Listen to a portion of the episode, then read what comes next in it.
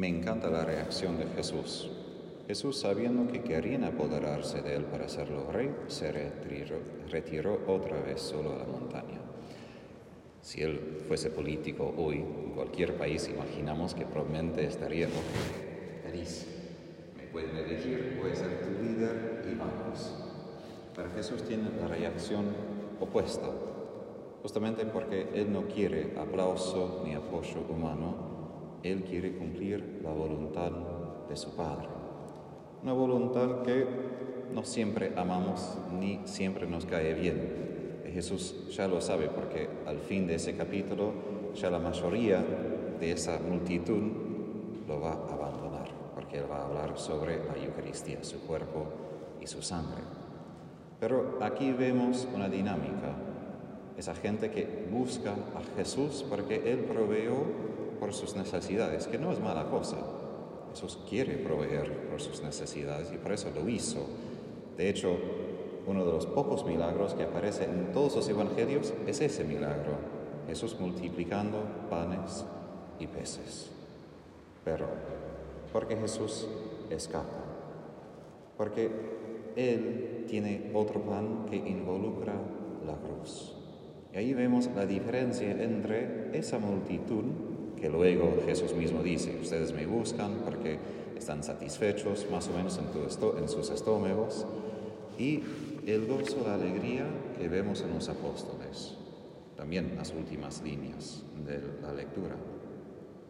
Los apóstoles, por su parte, salieron del Sanedrín, dichosos de haber sido considerados dignos de padecer por el nombre de Jesús. Qué diferencia.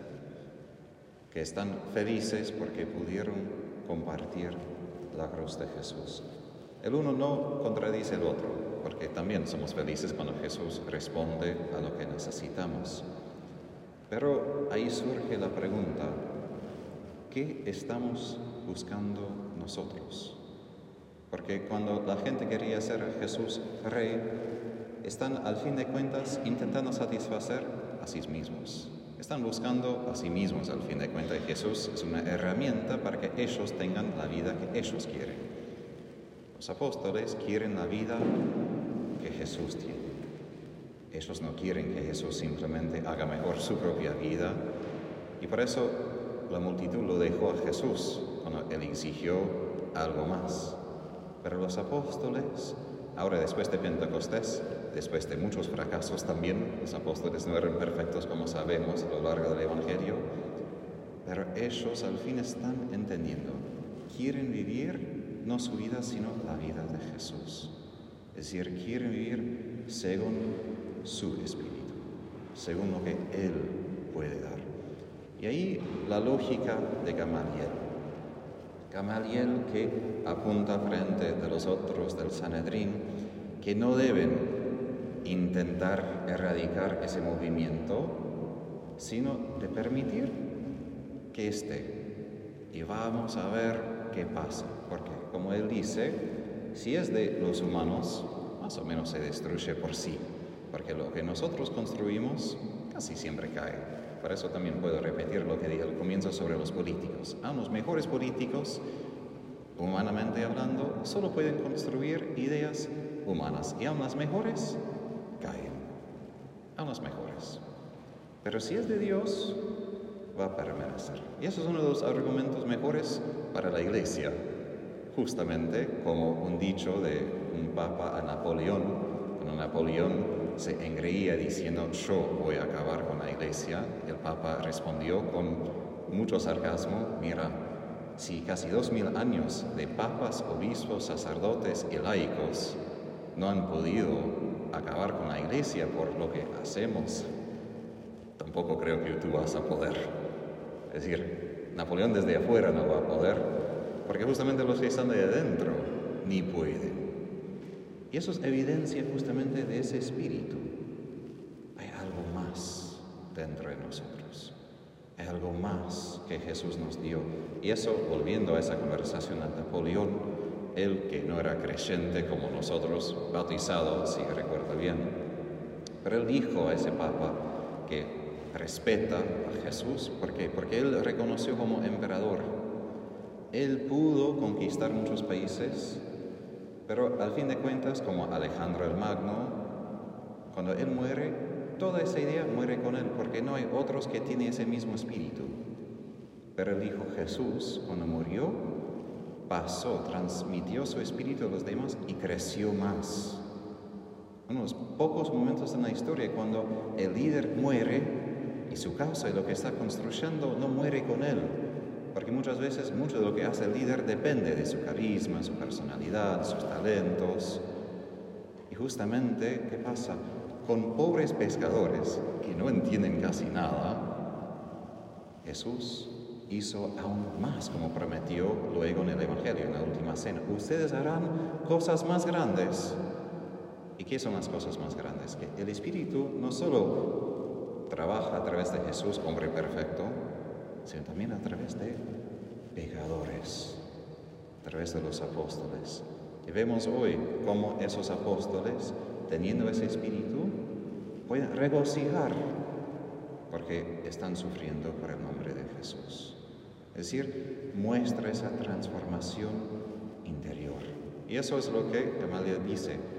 Si intentamos oponer a Dios, no vamos a poder. Y ahí la pregunta por nosotros. ¿Podemos reconocer dónde queda el Espíritu en nuestro interior? San Juan de la Cruz tiene una línea que para mí fue fatal en mi propia vida espiritual, cuando él dice que hay muchos cristianos con buena intención y mucha sinceridad que se oponen al Espíritu Santo en su vida espiritual.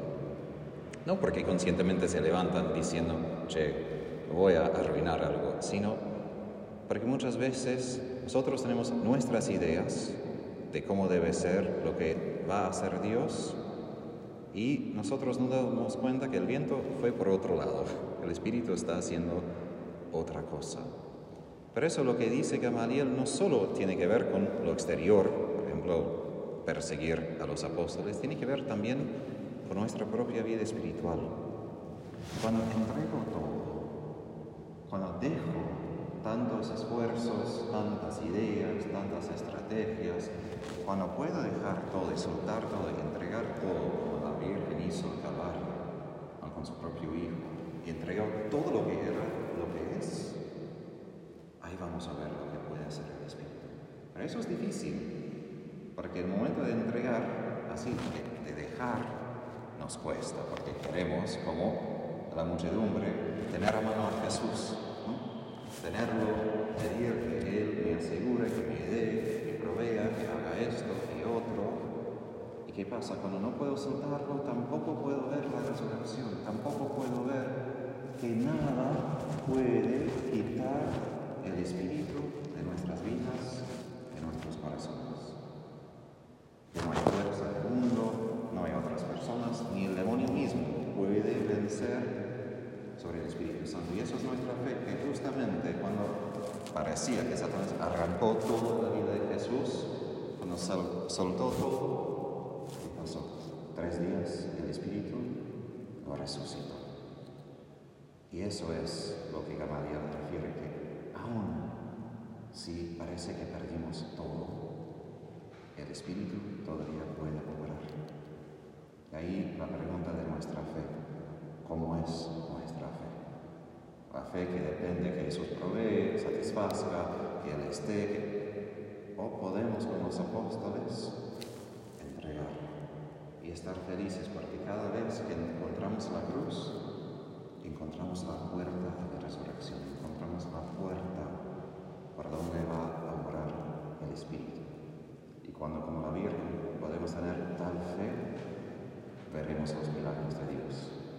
Veremos como nada vence